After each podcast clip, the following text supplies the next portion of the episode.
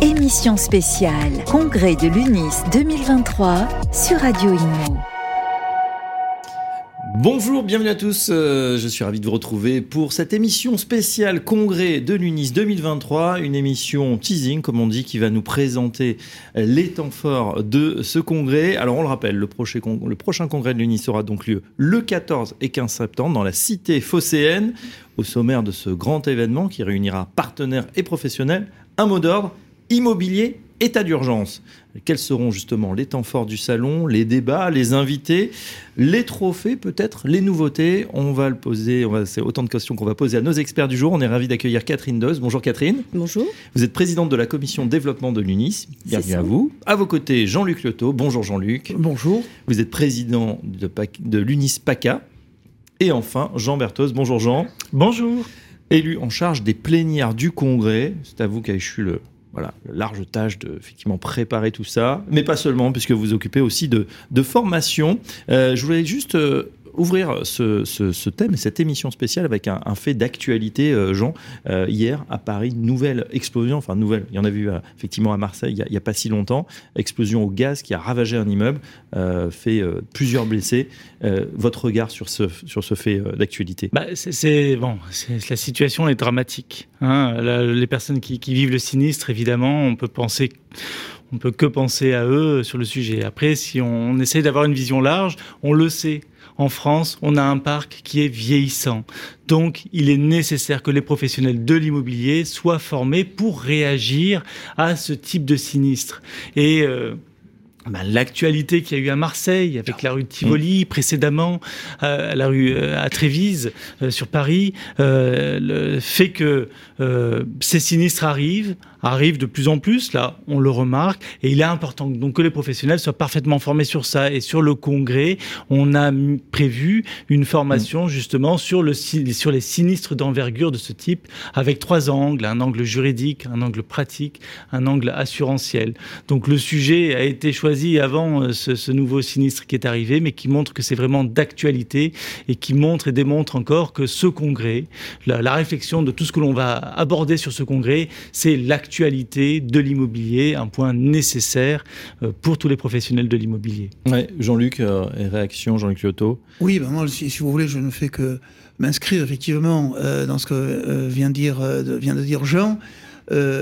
immobilier, état d'urgence, c'est par rapport déjà au bâti et à l'état d'urgence des immeubles qui sont dans un état de non-entretien depuis des années, des années, France entière. Et malheureusement, nous le voyons euh, régulièrement, que ce soit à Marseille, à Paris ou ailleurs. Et c'est très triste. Effectivement, on pense à, toutes les personnes qui sont touchées par ce drame. Mais également, euh, l'état d'urgence, c'est le manque de logement mhm. pour les locataires. Cela fait des décennies que nous dénonçons ces situations. Nous avons euh, informé à plusieurs reprises les pouvoirs publics en disant c'est un doux euphémisme, on va dans le mur, on va dans le mur. Aujourd'hui, nous sommes dans le mur. C'est-à-dire que euh, France entière, et plus particulièrement dans les grandes agglomérations, euh, en dehors de la transaction, qui est une chose, mais les locataires ne trouvent plus de logement. Il n'y a plus de logement à louer. Alors on en parlera tout à l'heure si vous voulez, quelles sont les causes de ce manque de logement. Mais euh, c'est une situation qui devient plus qu'alarmante et le thème de notre congrès s'inscrit parfaitement dans cette préoccupation, je dirais, euh, qui n'est pas que celle de l'immobilier, et qui est celle des Français en général. Catherine, vous, euh, Catherine Doss, vous qui êtes en charge justement du développement, donc partenaire euh, comme, comme professionnel, exposant, etc., vous sentez ce ras-le-bol là parmi les gens qui, vont venir une nouvelle fois à ce congrès? Ras-le-bol peut-être pas, mais en fait, étant donné que les choses n'ont pas été prises en charge régulièrement. On s'aperçoit que après des incitations, maintenant on a des pénalisations. Eh bien, euh, des décisions euh, sont à prendre en urgence de par les propriétaires, et ces décisions qui sont prises en urgence en même temps avec une crise d'approvisionnement des matériaux et de, ce genre de, recrutement, etc. Eh bien, euh, les délais vont être de plus en plus longs. Oui. Bien que la décision soit prise de faire quelque chose, puisque on est obligé de le faire, hein, eh bien, euh, les délais vont être de plus en plus longs et on a comme un goulot d'étranglement, et ce qui va évidemment aller dans le sens euh, d'une crise encore plus plus importante. ouais. Hum, En tout cas, euh, la crise, on, on a l'impression qu'on y est. Sur le marché, à Marseille comme ailleurs, la situation de l'immobilier est de plus en plus tendue. On voit les prix, les Mm. volumes qui sont en baisse. Une demande non solvable, mais en tout cas euh, non honorée par les banques qui restreignent le, le robinet du, du crédit. Est-ce qu'on se prépare, euh, Jean, à une, une crise du logement? Ben, on se prépare. Je, je comprends pas. On se prépare. On y est. On est déjà dedans. On est dedans. Donc, euh, ce que l'on ce que l'on veut, c'est savoir comment on gère dans cette situation-là? Les pouvoirs publics, est-ce qu'ils nous aident? Ben non, on le voit pas. Hein, l'avis de l'autorité autorité de la concurrence, euh, l'avis du CNR euh, qui, sort des mesurettes euh, alors qu'on demande des choses importantes. Donc non, la souci c'est comment gérer dans cette situation-là? Comment donner des perspectives, comment voir le futur meilleur. Et, et c'est sur ça sur lequel on travaille. Donner des outils aux professionnels de l'immobilier. Là, lors de ce congrès, il faut savoir que les gens qui participent à ce, à ce congrès sont les gens qui gèrent, sont les gestionnaires du patrimoine immobilier, les transactionnaires du patrimoine immobilier. Et eux ont besoin d'avoir des outils, comment gérer dans cette situation tendue, comment gérer dans cette situation complexe. Et on s'est concentré euh, sur le congrès pour donner des outils avec des séquences courtes sur ce point-là. Euh, Jean vient d'é- d'évoquer euh, euh, le CNR, CNR Logement, ce Conseil national de la refondation, où tous les professionnels ont, ont apporté leurs bonnes idées et on est d'autant plus déçu quand on a travaillé comme ça pendant de longs mois, Jean-Luc Leto, que finalement, ouais, on a l'impression que voilà, la montagne a accouché d'une souris, avec Ah. des mesurettes. Tout à fait. Et je dirais même que la montagne a, a accouché d'une toute petite souris. Parce que quand on voit le nombre de propositions qui étaient faites par des professionnels, des gens qui, comme on dit d'une manière triviale, ont les mains dans le cambouis toute la journée, on peut penser qu'ils savent de quoi ils parlent. Euh, il est sorti trois mesurettes qui n'auront strictement aucune incidence sur la crise que vivent aujourd'hui les Français par rapport à l'immobilier. Et ça, c'est dramatique. Est-ce qu'on attend que les gens descendent dans la rue pour réclamer un logement Euh, Où va-t-on? Où va-t-on? Et aujourd'hui, on ne cesse de... Les pouvoirs publics ne cessent de taper, comme on dit vulgairement encore une fois, sur les propriétaires, en partant du principe que ce sont de gros propriétaires fonciers, alors que la moyenne en France des propriétaires qui ont investi pour leur retraite, c'est un à deux logements par, euh, par personne. Mais où est le parc social? Que fait le parc social? Nous faisons face aujourd'hui à une faillite du parc social qui n'a pas tenu ses engagements. Et de ce fait-là, le marché est excessivement tendu. Et les propriétaires bailleurs privés, aujourd'hui, font du social tous les jours. Tous les jours. Parce que si nous ne logions pas euh, des gens euh, qui aujourd'hui seraient accessibles au logement social, où iraient-ils? Effectivement, bon, on est en plein dans le sujet. Donc, état d'urgence, on l'a compris, avec trois grands euh, plans hein, loger, rénover, aménager. C'est ce qu'on va retrouver sur ce, sur ce congrès, Berthoz Oui, oui, oui. Euh, sur sur l'ensemble, alors, qu'est-ce que. On réfléchit comment? Euh, les, les personnes qui sont dans cette situation ou de devoir gérer, ils doivent gérer avec cette, euh, avec toutes ces contraintes qui arrivent. Euh, Qu'est-ce qu'ils ont besoin d'avoir quand ils viennent lors d'un congrès? Oui. Eh ben, on a réfléchi à ça. Et on va mettre en avant des exemples, des actions, euh, des actions que, que fait l'UNIS, qui sont en cours et qui ont été réalisées, de manière à ce que toutes les personnes qui puissent venir lors du congrès repartent avec des débuts de solutions à leurs problématiques. On, va aussi euh, réussir à mettre en avant euh, une expérience qui se passe sur Marseille. Marseille, c'est un peu un laboratoire, hein, parce que bon, l'image de Marseille, on parle du football, euh, on parle des kalachnikovs, des cités, mais on parle énormément de l'habitat dégradé. Et de ce fait, l'État a mis en place un laboratoire particulier sur Marseille que l'on va présenter, qui va être mis en place. C'est le principe d'une société, vous savez, d'une société privée à fond public, euh, qui a des super pouvoirs pour le, le- le réaménagement et la réhabilitation de logements. Donc ça va être très intéressant. On a les acteurs qui vont venir, qui vont présenter ce projet. On va mettre aussi en avant d'autres sujets sur le syndic qui a du mal à gérer sa copropriété avec toutes les obligations qui arrivent, les copropriétaires qui ont du mal à suivre financièrement euh, des, situations sociales des fois complexes. Euh, comment donner ses pouvoirs à ce syndic-là Eh ben, il existe des solutions euh, et justement, on va aborder ces points-là. je vais m'arrêter là parce que je pourrais tout oui, non, mais détailler, mais on, va, on, va, le détailler parce qu'effectivement, concret. Des temps forts, mais on l'a compris, quelque chose de très pratico-pratique, c'est-à-dire que les, les congressistes vont venir vraiment pour apprendre, trouver des solutions aux problèmes qu'ils peuvent vivre au quotidien. Et je pense qu'ils vont être surpris. Ils vont être surpris. Et euh, le travail avec euh, Catherine Doss, c'est justement, on est accompagné autour de tous les acteurs. Donc là, je vais laisser peut-être euh, Catherine parler sur le sujet, mais le, toutes les personnes qui vont venir vont avoir des réponses à tout niveau mm. à leur problématique qui est de plus en plus complexe. Alors Catherine, justement, on vous écoute. Là, c'était euh, important. C'était, ce sont peut-être des remontées que vous avez eues des, congrès précédents, d'avoir quelque chose euh, comme ça, de, ah, pratico-pratique, de dire, bah voilà, on vient au congrès, on est ravi de vous voir, mais on a envie euh, d'apprendre des choses. Et puis nous, on a des choses sur le terrain qui se passent. On a besoin de réponses. Évidemment, de toute façon, il y a des attentes, hein, et, on ne doit pas décevoir, parce que si on déçoit, eh bien l'année suivante, on, a beaucoup moins de monde. Donc, on a des attentes de la part des adhérents. je pense que cette année, on en aura encore plus, puisque le, sujet est très vif. Et on a des attentes également de la part des partenaires qui, sont là, parce que tout ça, c'est un travail d'équipe. Euh, à partir du moment où le professionnel compétent est entouré d'autres professionnels experts dans leur domaine, eh bien, on peut avancer et on mmh. peut prendre les bonnes décisions. Oui, tout à fait. Avec euh, donc ce programme, hein, c'est sur les, deux jours. Ça s'articule comment? Il y aura mhm. euh, quatre demi-journées. On parle en voilà, demi-journée des temps forts sur chaque journée, euh, Jean-Luc Leto Oui, c'est ça. Il y aura des quatre temps forts sur cette journée, avec bien entendu notre assemblée générale également au niveau national de notre de notre syndicat.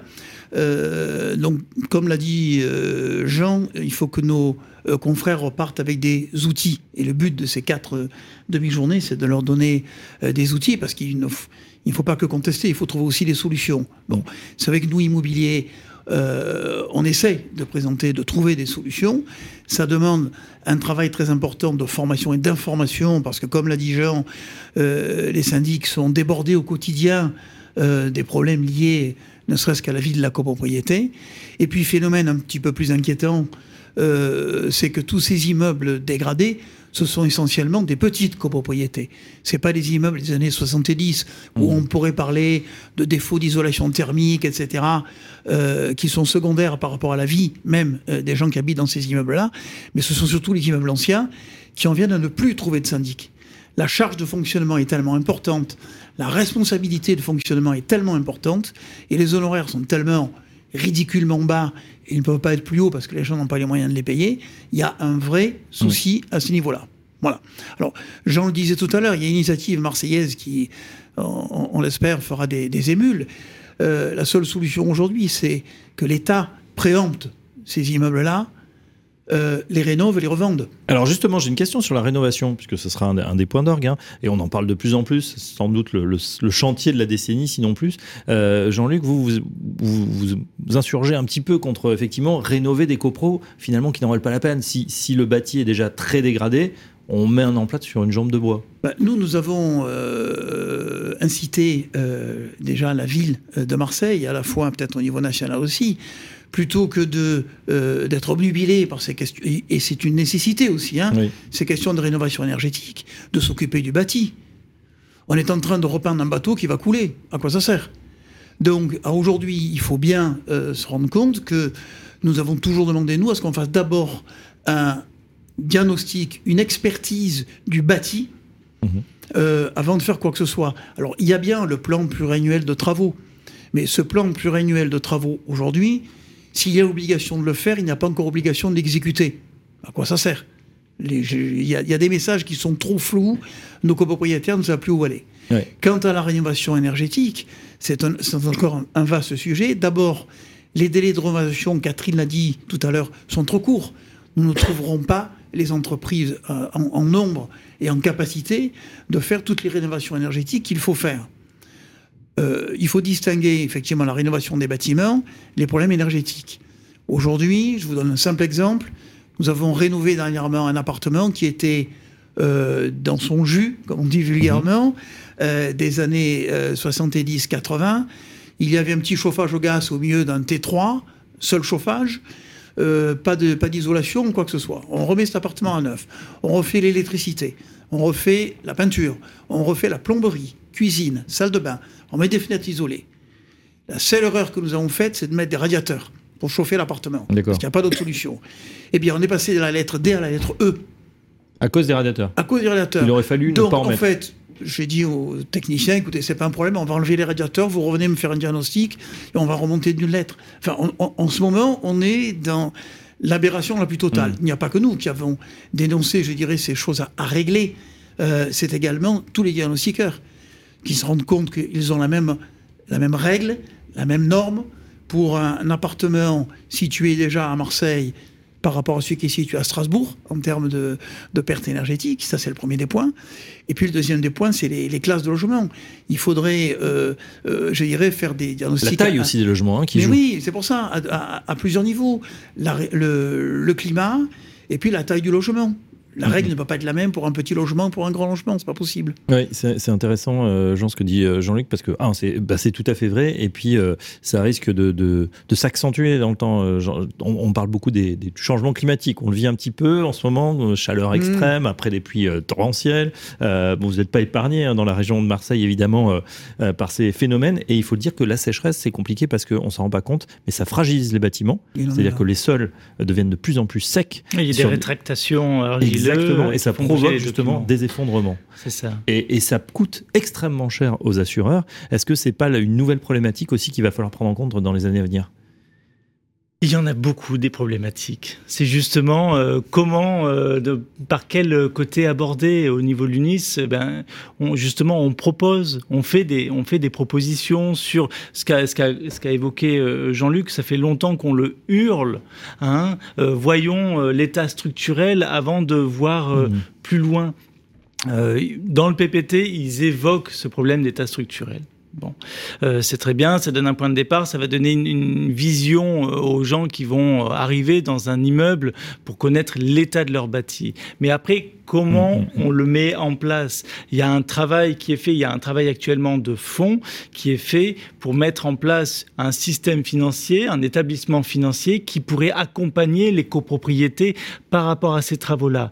Là, l'État doit intervenir, doit accompagner, doit suivre les propositions des professionnels par rapport à la problématique. C'est très bien d'avoir des idées, mais comment on les finance, Eh ces oui. idées? Comment on les met en place avec les gestionnaires, avec les établissements financiers, avec les gens du secteur de manière pratique. Donc, écoutez-nous, mettez-nous, là, je, parle aux dirigeants politiques, reprenez nos idées. hein. On avait un sujet euh, que l'on, euh, le, le statut du bailleur privé, le statut du bailleur privé dont on parle depuis très longtemps au niveau de l'UNIS, de la CNAB, hein, que l'on avait mis en avant. Et ben, on nous regarde, on nous dit oui, on attend, etc. Au niveau du CNR, on l'a ressorti, on l'a ressorti conjointement avec des autres syndicats, conjointement avec les regroupements anti-pluriance, où on a reparlé du statut du bailleur privé qui a été rebattu d'un- revers de main. Moi, c'est euh, d'autant plus dommage que hum, Bercy, euh, Bruno Le Maire nous dit bah, les, les caisses sont vides, hein, l'État Mhm. est exsangue, mais en même temps, euh, c'est vrai que c'était une mesure alors, bah, qui, qui devait être chiffrée évidemment, mais qui, qui était. euh,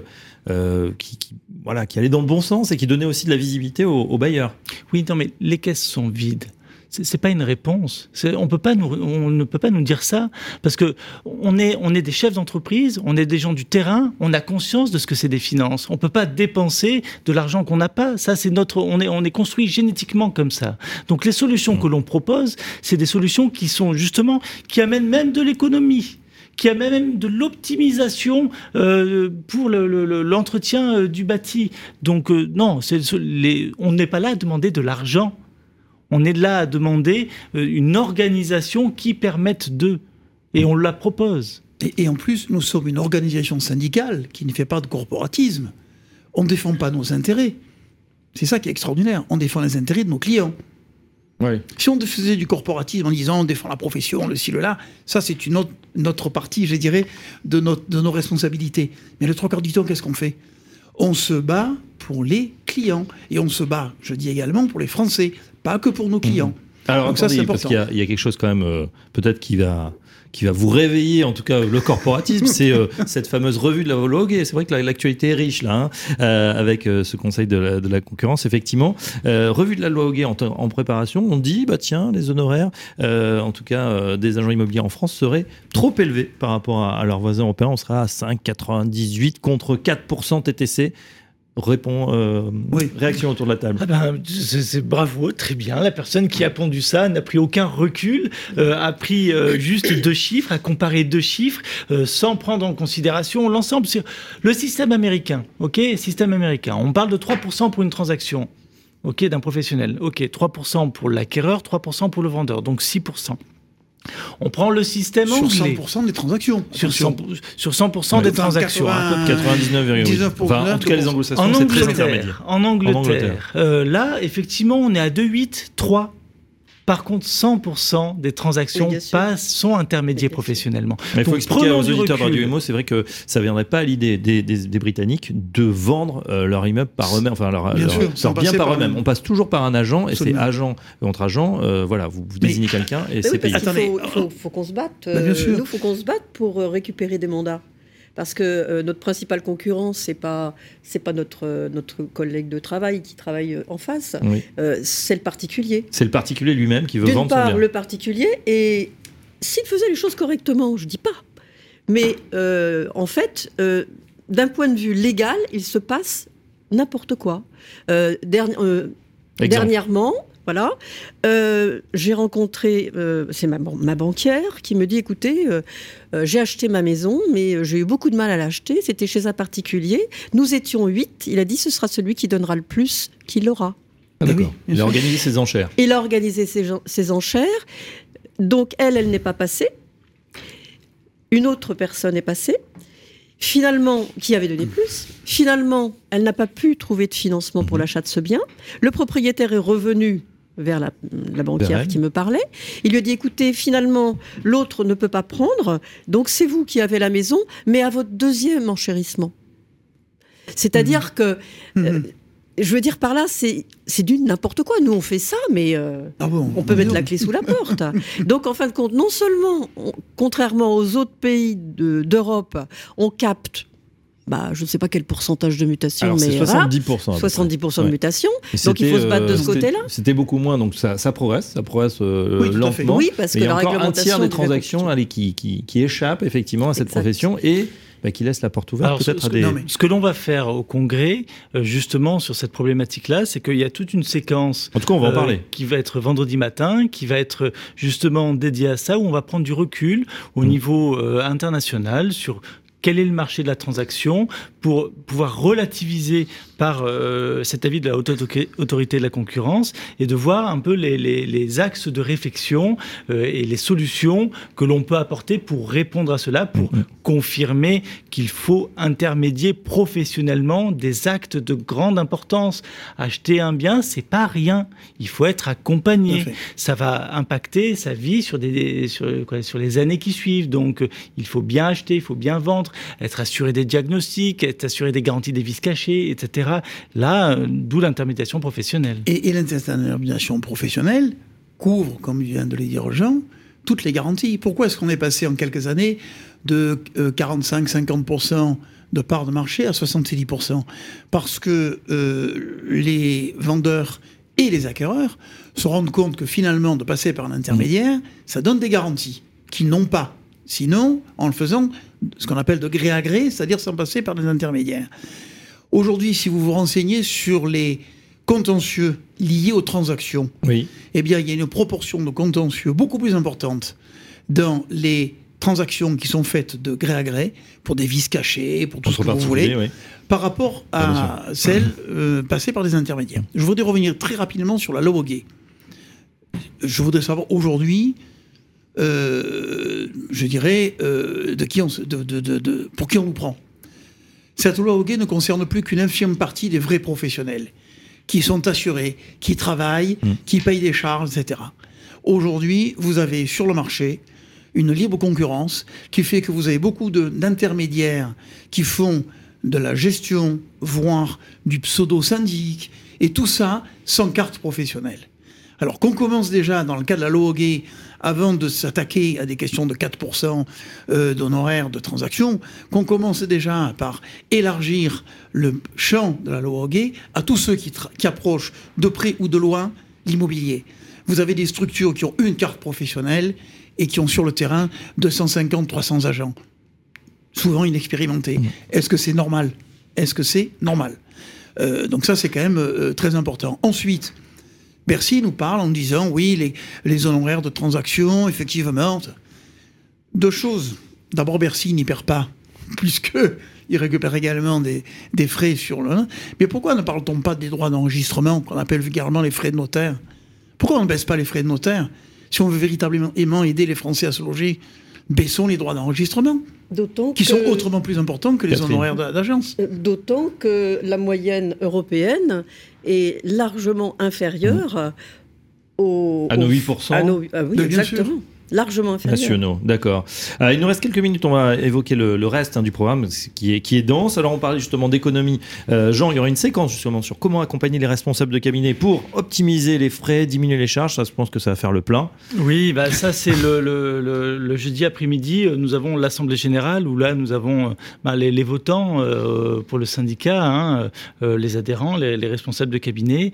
Et on va introduire cette Assemblée générale par une séquence sur comment optimiser nos charges Hein, parce que je pense que tous euh, les professionnels de l'immobilier qui, euh, qui écoutent et qui sont, euh, qui sont au quotidien ont vu une explosion de leurs charges au sein du cabinet sur ben, toutes les charges matérielles, mais ce qui est social. Et donc, comment réussir à optimiser pour, pour, pour garder en équilibre sa société?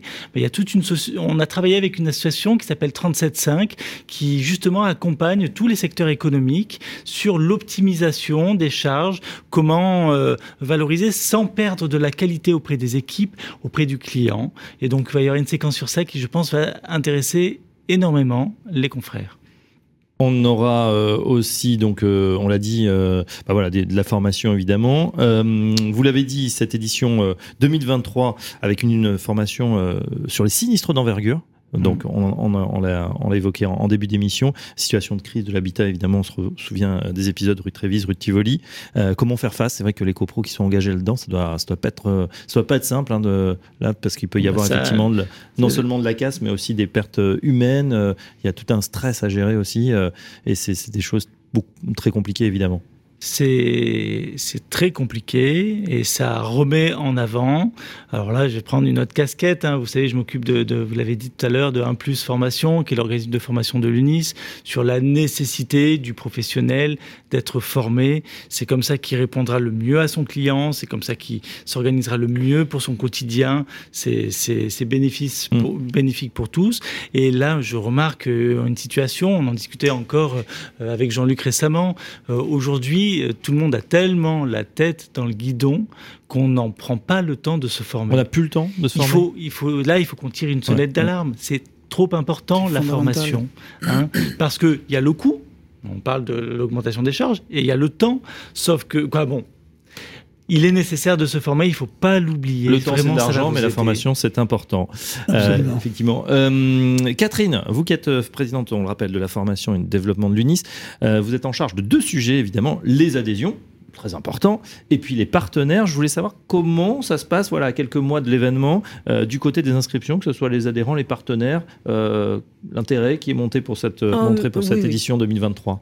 Non, non, ça se passe, euh, ça se passe, ça se passe bien. Donc on a des, partenaires, je dirais, euh, institutionnels euh, qu'on retrouve tous les ans sans aucun problème. Et on n'a même pas besoin de.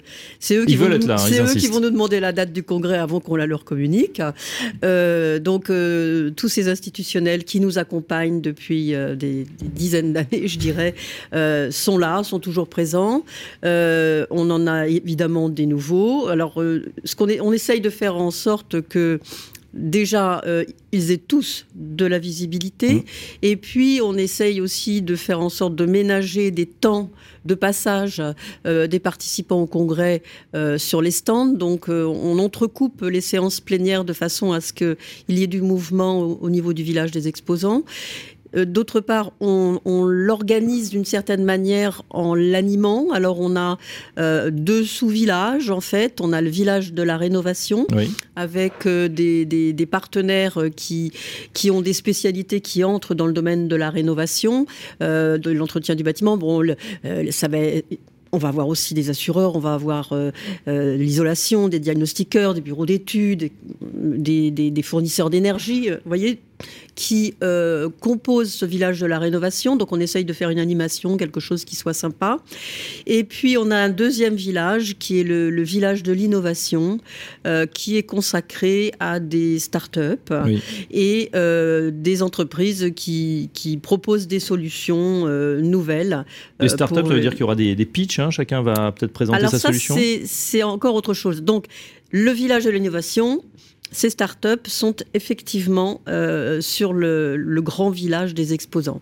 Ensuite, on a une remise de deux trophées. Donc, on a euh, la remise d'un premier trophée qui est le trophée de l'innovation. Alors, le trophée de l'innovation est remis à une startup qui s'est inscrite mhm. pour euh, avoir ce trophée et il, est, il a été décerné par les membres d'une commission qui s'appelle la commission de l'innovation, qui est euh, présidée par Renaud d'Albera. Donc les membres de cette commission ont choisi une start-up pour avoir le trophée de l'innovation, qui va être remis euh, sur scène en, en plénière. D'accord Et il y a un deuxième trophée, qui est le trophée des professionnels, avec une nouveauté qui s'appelle le top 5 de l'innovation. Donc c'est là que toutes ces startups vont venir pitcher. Et puis ensuite, dans l'Assemblée, en direct, euh, nous voterons pour les cinq premières. Et euh, ils seront, euh, les, prix seront décernés en direct. En direct. Voilà.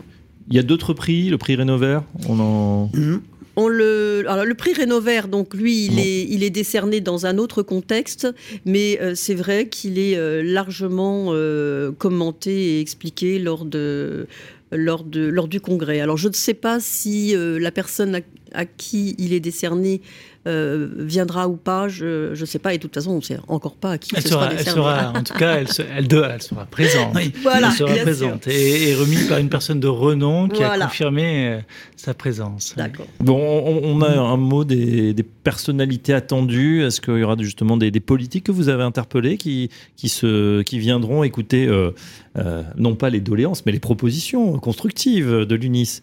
Monsieur Olivier, vas-y. Ah ben oui, oui, oui, oui, nous aurons des politiques de, grands noms. On a des retours au niveau ministère et tout. Sur les noms, on va être euh, un peu plus prudent, euh, euh, pour le moment, mais on sait qu'Olivier Klein a répondu favorablement à présent sur ça. Mais c'est quoi A-t-il vraiment le choix? Je ne sais mm. pas, parce que si son absence serait plus que remarquée. on a de nombreux acteurs qui seront présents et ça va être vraiment, vraiment de qualité et adapté. Le maire de Marseille ne nous a pas encore répondu, mais nous avons le, Vous avez bon espoir. le vivant espoir qu'il vienne quand même dans un congrès national qui se passe à Marseille et qui traite d'un sujet euh, aussi, euh, euh, aussi brûlant. pour ce qui concerne le problème aujourd'hui du manque de logements locatifs, il y a, parmi d'autres raisons, un problème fiscal. Nos propriétaires aujourd'hui ne veulent plus louer long, un long terme parce qu'il y a trop de contraintes fiscales et trop de contraintes législatives. Donc, on loue en meublé. Et entre le meublé et le Airbnb qui se développe d'une manière phénoménale, tout ça sont des appartements, sans compter ceux qui sont en, F qui vont être retirés du marché, tout ça sont des appartements qui sortent du marché de la location à long terme. On n'est pas euh, contre le, Airbnb en, en, soi, que le Airbnb pour loger quelqu'un dans son appartement résidence principale, oui, pourquoi pas. Mais là, aujourd'hui, beaucoup de locataires ne trouvent plus de logement. Il n'y a pas qu'à Marseille, hein, c'est à Paris, c'est à Lyon, c'est un peu de partout. Hein. C'est un peu bloqué du côté et de la vente et de la location. On sent que on est dans une, séquence un petit peu critique. Euh, est-ce que Jean-Luc est prévu pour certaines interventions? Parce qu'il est, il est très chaud. Je pense qu'il a, il a des bons coups de gueule à passer sur ce, sur, euh, sur le, sur l'estrade. En tout cas, on vous retrouvera avec plaisir. On aura plaisir à, suivre cet événement euh, sur Radio Imo. On rappelle le contexte évidemment. Prochain congrès de l'UNIS 2023, donc 14 et 15 septembre Parc Chano à Marseille.